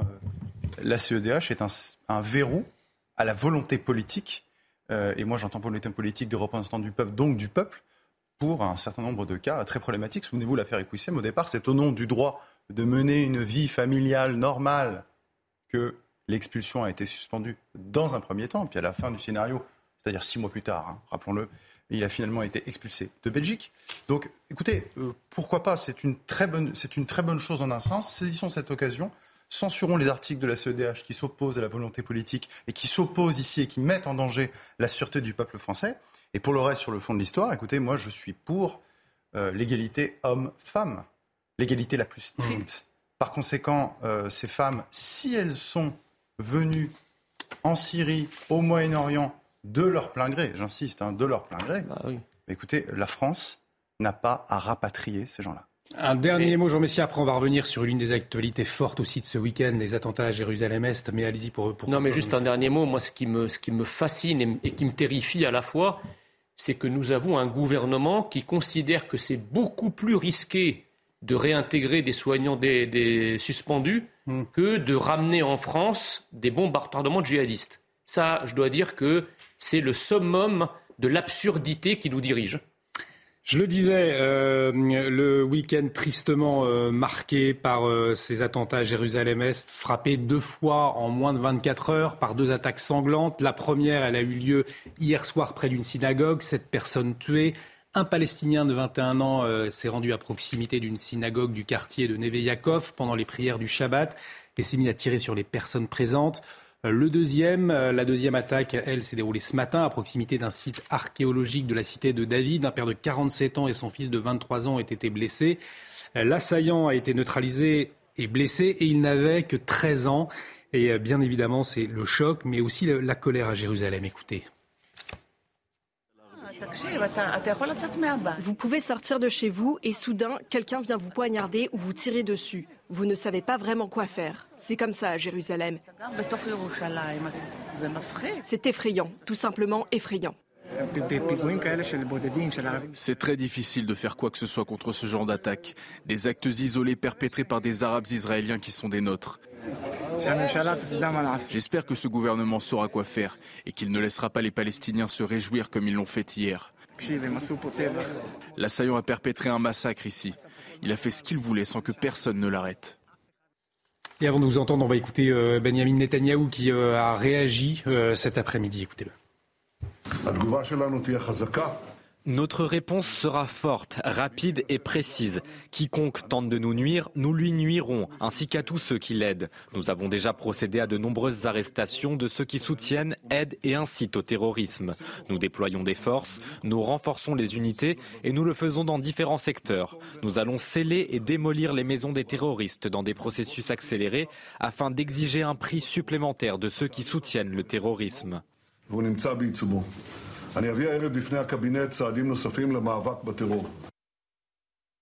Rapide, une réponse forte promise par euh, Benjamin euh, Netanyahou. En tout cas, les réactions à l'international ont été euh, très nombreuses après cette attaque, une des pires attaques subies ces dernières années par Israël. Oui, ce sont des attaques absolument abominables. Enfin, il n'y a pas de, de, mot à dire. Dans une synagogue, un soir de Shabbat, sur des civils, des gens qui, par principe, n'étaient pas armés. L'une d'entre elles commise par un, par un enfant. C'est absolument abominable. Deux, trois remarques. Premièrement, j'ai été assez frappé euh, de voir que certains médias euh, parlaient de fusillade, euh, mmh. parlaient de fusillade sur des colons. là, on parle d'un attentat antisémite dans une synagogue sur des gens qui prient. ça n'a rien à voir. Deuxièmement, cet attentat a été présenté comme des représailles de ce qui s'est passé à Jénine, en, Palestine, où l'armée israélienne a fait un raid et il y a eu neuf morts. Ce raid a été fait précisément pour empêcher un attentat, parce qu'il y avait des services de renseignement qui savaient qu'un attentat sur des civils se préparait. Donc, si vous voulez, d'abord, il ne faut pas faire de désinformation. C'était pas un... Moi, je suis le premier à être hyper critique de la politique israélienne mm. quand elle est critiquable. Et d'ailleurs, en ce moment, elle est très critiquable en dehors de ces attentats. Mais là, c'était, euh, c'était dans le cadre d'un raid antiterroriste euh, qui a eu des morts, euh, voilà, malheureusement. Mais si vous voulez, qui aurait, si ce raid n'avait pas eu lieu, on aurait eu affaire à des attaques similaires, peut-être pas dans le même endroit, mais en tout cas des attaques similaires sur le territoire israélien. Donc, c'est absolument, c'est absolument dramatique. Ceci étant dit, et voilà, la politique israélienne actuelle, c'est un autre sujet, hein, mais le gouvernement israélien, puisqu'on parle d'Israël, est extrêmement inquiétant euh, aujourd'hui. Et cette réponse, par exemple, de dire de destruction des maisons des terroristes, ça, encore une fois, c'est une infraction aussi à l'esprit de l'état de droit. Dans mmh. l'esprit de l'état de droit, il y a, si vous voulez, euh, la, punition, elle est ciblée sur l'individu qui a commis euh, un acte ou sur ses complices, mais pas sur les personnes de sa famille ou sur les personnes qui habitent dans sa même maison. Et cette réponse-là, aveugle, n'est pas, me semble-t-il, une bonne réponse. Mais cela dit, ça n'enlève en rien la condamnation de l'attentat. Sauf que vous rappelez que les terroristes palestiniens, notamment les martyrs, enfin, leurs familles sont récompensées. Euh, avoir un ou deux martyrs dans la famille, euh, c'est avoir la vie assurée, euh, les moyens de subsistance assurés pendant des décennies et des décennies, puisqu'il y a une récompense pour les, pour les familles des martyrs. À part ça, tout ce que vous avez dit est absolument exact euh, sur la nature absolument euh, abjecte de, cet attentat terroriste. Juste une précision, ça intervient euh, le jour de commémoration, le jour de commémoration mondiale de l'Holocauste. Et pour la première fois, grâce aux accords d'Abraham signés entre les États-Unis, représentés par Donald Trump, et un certain nombre de pays arabes, par exemple l'Arabie saoudite, eh bien ce jour est aussi euh, commémoré en Arabie saoudite.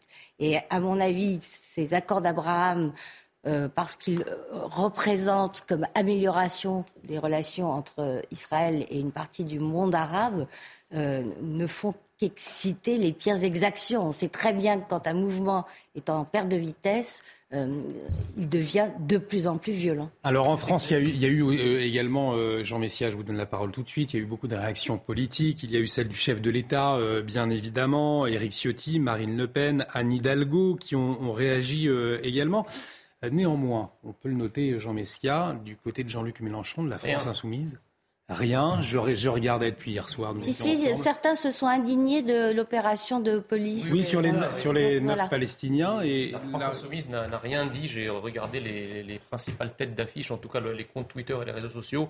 Il n'y a absolument rien, alors que euh, ils, ont, ils, ont, été pris de, de, de, de convulsions euh, euh, tonico-cloniques au moment de l'attaque, euh, effectivement, en tout cas de l'attaque la, défensive euh, d'Israël contre, euh, contre Jénine. Bon, ça c'est la première chose. Non, mais plus généralement, si vous voulez, on entend un certain nombre de justifications à ces attentats euh, qui, moi, me révulsent. on, entend dire, par exemple, que ces attentats sont un geste de désespoir par rapport à ce que les Palestiniens endurent. Excusez-moi, ces gens qui disent ça, ils ont la mémoire un peu courte. il faut remonter à 1948, le partage fait par l'ONU qui accordait 48% de la terre d'Israël aux Palestiniens les Palestiniens n'en ont pas voulu. Et les pays arabes autour ont promis aux Palestiniens de chasser les Juifs et de les bouter à la mer et qu'ils allaient récupérer l'ensemble de la terre en les, dissuadant d'accepter que 48%. Ensuite, ça a été l'histoire de guerre permanente pour essayer de, mettre les, Juifs à la mer, guerre qui n'ont jamais marché, puisqu'à chaque fois, c'est Israël qui les, qui les, a emportés. Il faut rappeler qu'il faut attendre 1993, euh, 1993 pour voir disparaître de la charte de l'OLP la volonté de destruction de l'État d'Israël. Donc 45 ans après la création de l'État mmh. d'Israël. Et qu'elle est toujours dans la charte du Hamas. Et qu'elle est toujours dans la charte du Hamas. Donc en fait, qui, le, qui gouverne le, le Gaza. Mais le problème, si vous voulez, c'est que quel est le but de ces attaques terroristes? Parce que par exemple, si vous prenez l'exemple de l'Irlande du Nord, il y avait une organisation terroriste qui s'appelait l'IRA, ouais. qui faisait des attentats terroristes contre le gouvernement britannique, mais il y avait un, il y avait un but, c'est que le gouvernement britannique ouvre des négociations pour pouvoir, pour permettre, si vous voulez, euh, l'autonomie de euh, l'Irlande du, de, de l'Irlande du Nord. Bon, là, on n'est pas dans ce cas-là. Là, le terrorisme, il n'a pas pour but d'ouvrir des négociations. Il a pour but de faire un maximum de, de, de, victimes, un maximum de morts, parce que dans l'idéologie islamiste du Hamas, du djihad islamique, et de plus en plus de Palestiniens adhèrent à cette idéologie, ce n'est rien d'autre que la destruction d'Israël et l'éradication des juifs de cette terre. Voilà le but. Donc évidemment, à partir de là, il ne peut pas y avoir de dialogue, il ne peut pas y avoir de paix, il ne peut pas y avoir de dialogue. Et pour conclure, peut-être cette, euh, on va voir ce communiqué aussi euh, publié euh, ce soir du grand rabbin de France, Yarim Corsia. C'est avec une très grande émotion qu'à la sortie du Shabbat, nous avons appris que l'horreur avait frappé avec plusieurs morts aux portes d'une synagogue d'un quartier de Jérusalem vendredi soir, ainsi qu'une attaque devant la cité de David, faisant euh, des blessés ce matin. Ces actes criminels inqualifiables doivent être fermement condamnés par toutes les parties qui rêvent de paix, car personne ne peut trouver une excuse à la haine et au meurtre. Donc communiqué ce soir d'Élie Corsia, le président du consistoire, euh, et euh, Raïm Corsia, le grand rabbin de France. Je vous propose de partir aux États-Unis euh, à présent avec une euh, affaire de violence policière présumée qui dépasse une nouvelle fois les frontières américaines. On va voir la vidéo qui ravive les, tensions dans un instant. Thierry Nichols, un Afro-Américain de 29 ans, est décédé après son arrestation brutale par cinq policiers, des policiers également afro-américains. Il avait été arrêté après une infraction routière et face à cette violence, il y a plusieurs manifestations, vous le voyez sur ces images, se sont déroulées à travers le pays, rappelant, il est vrai, l'affaire George Floyd, cette affaire en 2020 et la montée du mouvement Black Lives Matter.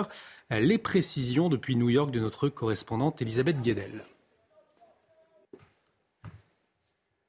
Les Américains ont l'impression que rien n'a vraiment changé en près de trois ans depuis la mort de George Floyd. Aucune grande réforme de la police n'a été adoptée au Congrès. Un texte est bloqué au Sénat depuis plus d'un an.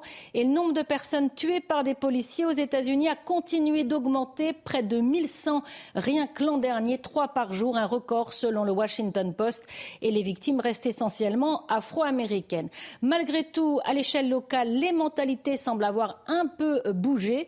À Memphis, la chef de la police a réagi très rapidement vis-à-vis -vis des cinq policiers incriminés. Elle les a licenciés 13 jours seulement après les faits et des poursuites pénales ont été engagées. Les cinq hommes sont notamment inculpés de meurtre, ce qui est de moins en moins rare aux États-Unis.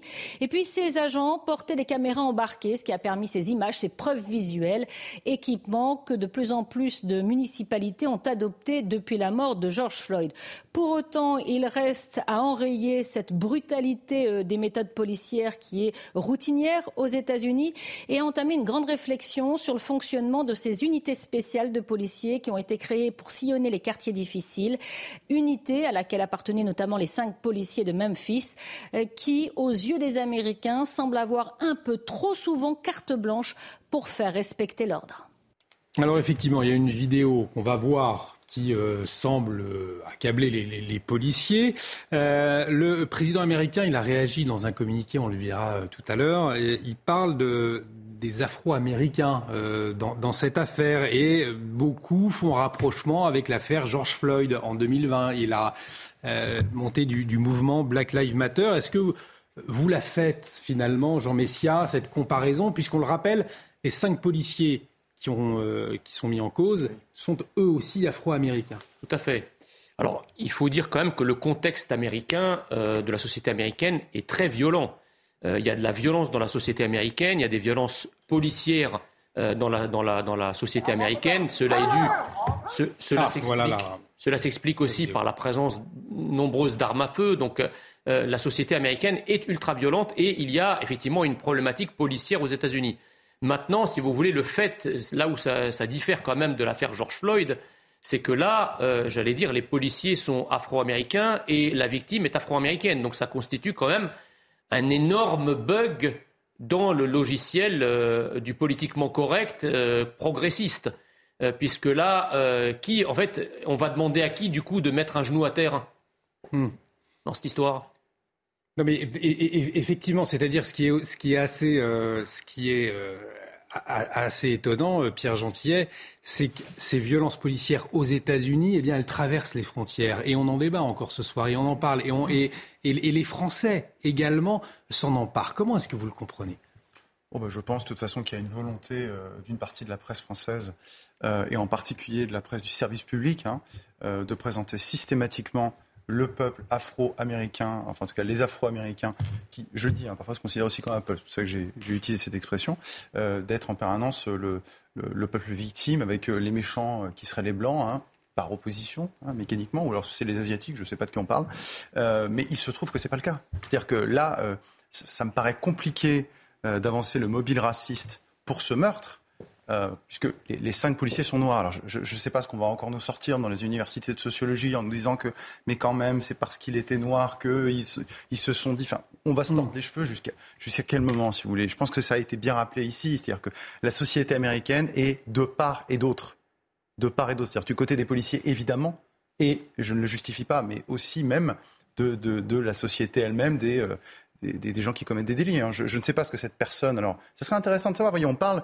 des policiers, mais qu'est-ce que cette, pourquoi cette personne a été interpellée? Alors, elle a été interpellée après une infraction au code de la route, infraction routière. Ça donc, ça justifie. Attention, on va faire dire encore ce que je n'ai pas non, Mais bien sûr, ça ne justifie pas le meurtre, mais nous sommes en présence d'une société ultra violente. Je le redis, ça ne justifie pas le meurtre. Mais là, on est en train de parler de ce sujet. Pourquoi? Pour poser le débat euh, à la fois du racisme et à la fois de la violence. Moi, je vous dis, le débat sur le racisme, ça me paraît compliqué de le poser. Ça n'a pas empêché le service public de, il y a deux jours, de parler tout de suite d'un meurtre raciste, alors que je vous l'ai dit, c'est violence policière et racisme, c'est ce qu'on parle de ça lors des de Floyd. La question des violences, je, je, vous le dis, on ne peut pas la poser si on ne prend pas la société américaine dans sa globalité. On va voir ce qu'a dit, ce qu'a dit d'ailleurs euh, Joe Biden après cette affaire. Il a, il a appelé au, au calme.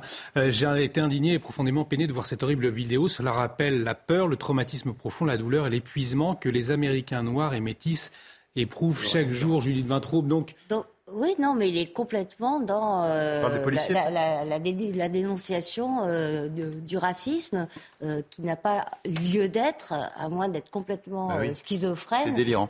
Un bug, en l'occurrence. Mais vous avez raison, ça n'empêchera pas. regardez dans l'affaire qui nous touche le plus près, Adama Traoré. Hum. trois gendarmes mis en cause, deux sur trois étaient antillais c'est devenu, euh, pour une certaine frange de la population euh, qui écoute ce que dit la France insoumise et les partis de gauche radicale, c'est devenu le symbole du racisme de la société française. C'est vrai qu'on a, euh, avec l'affaire George Floyd, associé violence policière et racisme, Nathan Dever. Alors deux remarques. D'abord, quand on voit ces images de Memphis, en effet, on a une illustration là de leur légende pourrait être le slogan "La police tue". En tout cas, aux États-Unis, euh, c'est un slogan qui a une pertinence euh, absolue et ces images en sont l'illustration. J'ai regardé tout à l'heure, c'était insoutenable, il y avait quatre vidéos différentes euh, sur le site de la police de Memphis et, on voit le déroulé précis de ce qui s'est passé. C'est absolument vraiment un monsieur qui fait une infraction routière, qui est sorti comme, comme, un, comme un animal, comme un chien de, de, de, de, la voiture, qui au début de la vidéo est en parfaite santé et qui, quelques minutes plus tard, mm. est laissé pour mort et qui est mort trois jours plus tard.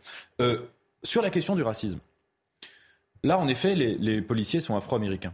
Il n'empêche que euh, la très grande majorité euh, des innocents qui se font tuer comme ça dans des interpellations aux États-Unis par la, par la police sont noirs. Ça arrive très rarement à des blancs, ça, aux États-Unis. Hmm. Donc que les policiers soient blancs ou noirs, le sujet n'est pas là. Les gens qui sont aux États-Unis victimes de meurtres policiers ou de violences policières graves, à de très très rares exceptions près, ce sont des noirs ou des métis.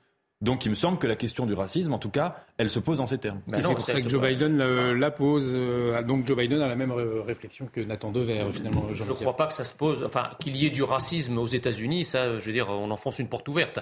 Maintenant, si vous voulez, euh, si le racisme, il y a effectivement, il peut y avoir du racisme dans la police américaine, mais là, en l'occurrence, sur ce cas-là, je vois pas comment il peut y avoir du racisme, puisque à la fois les policiers et la victime euh, sont noirs. Mais moi, si vous voulez, ce qui me sidère, c'est lorsque vous parliez tout à l'heure de l'importation euh, de, ces, de, de, cette, de, cette, grille de lecture raciale par certains médias et par certains partis politiques de gauche en France. je suis désolé, mais en France, on se précipite pour inventer, si vous voulez, des victimes qui, très souvent, en tout cas en France, n'existent pas. En revanche, certaines victimes, elles n'ont jamais le droit d'être, d'être, comment mises euh, euh, à l'honneur. Et on verra les, suites de, cette affaire et l'impact. En tout cas, il est 23h30. C'est euh, l'heure de retrouver Isabelle Piboulot pour un point sur les dernières actualités. Isabelle. Le temps presse pour le climat. Emmanuel Macron l'admet. Si elle veut atteindre ses objectifs en 2030, la France doit doubler son taux d'effort pour réduire ses émissions de carbone par rapport à ces cinq dernières années. Concrètement, il faudrait entre maintenant et 2030 baisser les émissions de CO2 de 140 millions de tonnes.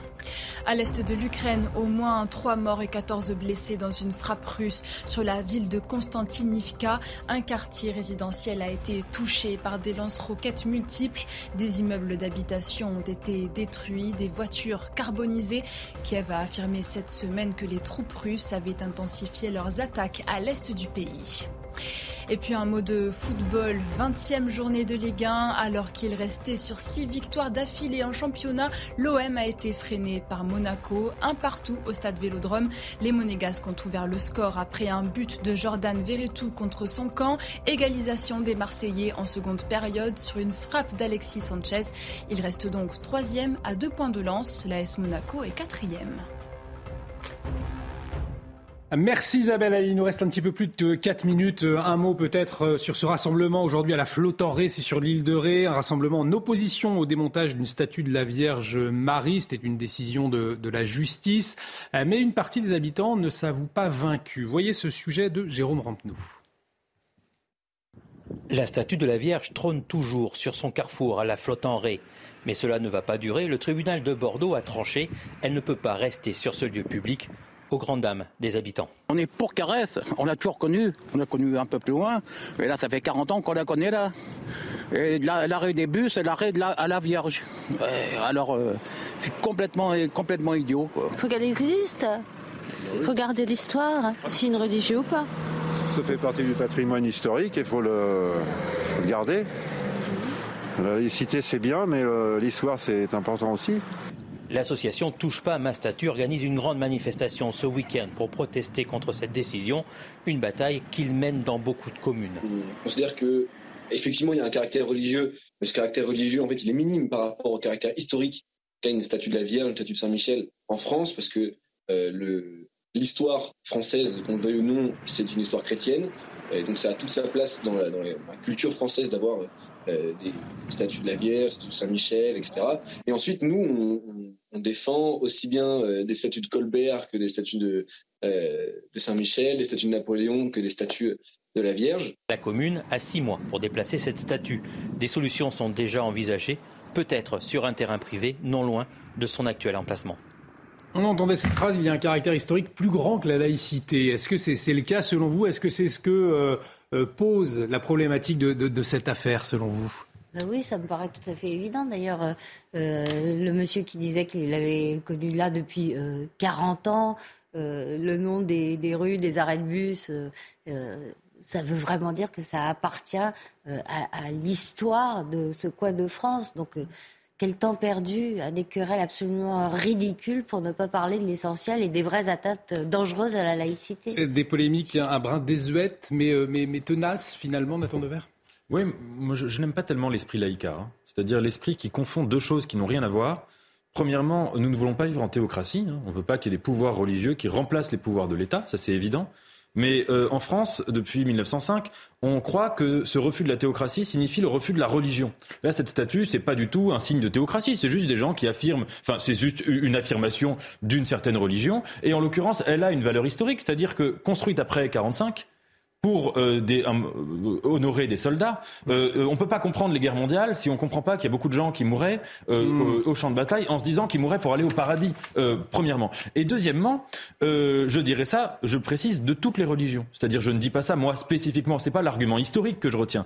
C'est l'argument plutôt que je trouve complètement névrotique de commencer à faire la guerre aux religions partout sous couvert de refus de la théocratie. Et je pense qu'on devrait réfléchir beaucoup au modèle du Concordat, au modèle alsacien, qui n'est pas une théocratie, mais qui n'est pas non plus la laïcité de 1905. Alors l'association de la libre pensée, très opposée au Concordat euh, notamment. Bah, bien évidemment, parce que l'association de la libre pensée, c'est une association, faut le dire, hein, d'extrême gauche accessoirement, euh, d'extrême gauche dont j'ai remarqué en allant sur le site internet qu'elle profitait des réductions d'impôts qui étaient accordées à certaines associations. Donc en plus, c'est financé un peu avec nos impôts. Donc ça, je, je, fais cette parenthèse. Maintenant, je suis tout à fait d'accord avec Nathan. Effectivement, le Concordat pourrait être une bonne idée parce qu'aujourd'hui, on voit que cette, cette loi de 1905, elle est utilisée contre une religion en particulier contre une religion qui est celle de notre identité. Parce que, en fait, ce que ces gens ont mis dans leur témoignage, c'est qu'ils se sentent dépossédés de leur patrimoine et on nie le caractère chrétien et catholique du patrimoine français. C'est ça ce qui est grave. Jean Messia, 10 secondes, vraiment 10 secondes. Euh, la, libre pensée n'a eu aucune action juridique contre les prières de rue autour de la mosquée Grand Parc à Bordeaux. Ni ailleurs. Qui, qui pose problème depuis des mois et euh, contre lequel, bizarrement, ça, ça se passe dans l'espace public, donc il y, a aussi une question de laïcité très forte, mais bizarrement, l'association de la, libre pensée, là, elle, est, elle, a, elle, a, piscine pour ça. Sa, devise hein, en 1848, ni Dieu ni maître à bas la calotte et vive la sociale. Ce sera le mot de la fin. Merci euh, Jean Messia, merci, Nathan Dever, merci Pierre Gentillet, merci Judith Vintraube. Euh, l'actualité continue sur CNews. Euh, L'édition de la nuit à minuit, ce sera avec Mickaël Dorian. Merci de votre fidélité. Excellente nuit sur notre antenne.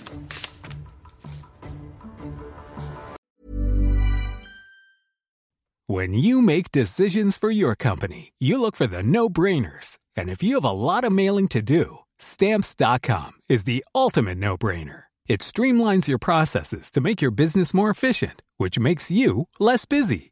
Mail checks, invoices, legal documents, and everything you need to keep your business running with stamps.com. Seamlessly connect with every major marketplace and shopping cart Schedule package pickups and see your cheapest and fastest shipping options from different carriers with rates up to 89% off USPS and UPS rates. And with the stamps.com mobile app, you can take care of mailing and shipping wherever you are. Make the same no-brainer decision as over 1 million other businesses with stamps.com. Sign up with code program for a 4-week trial plus free postage and a free digital scale. No long-term commitments or contracts. That's stamps.com. Code program.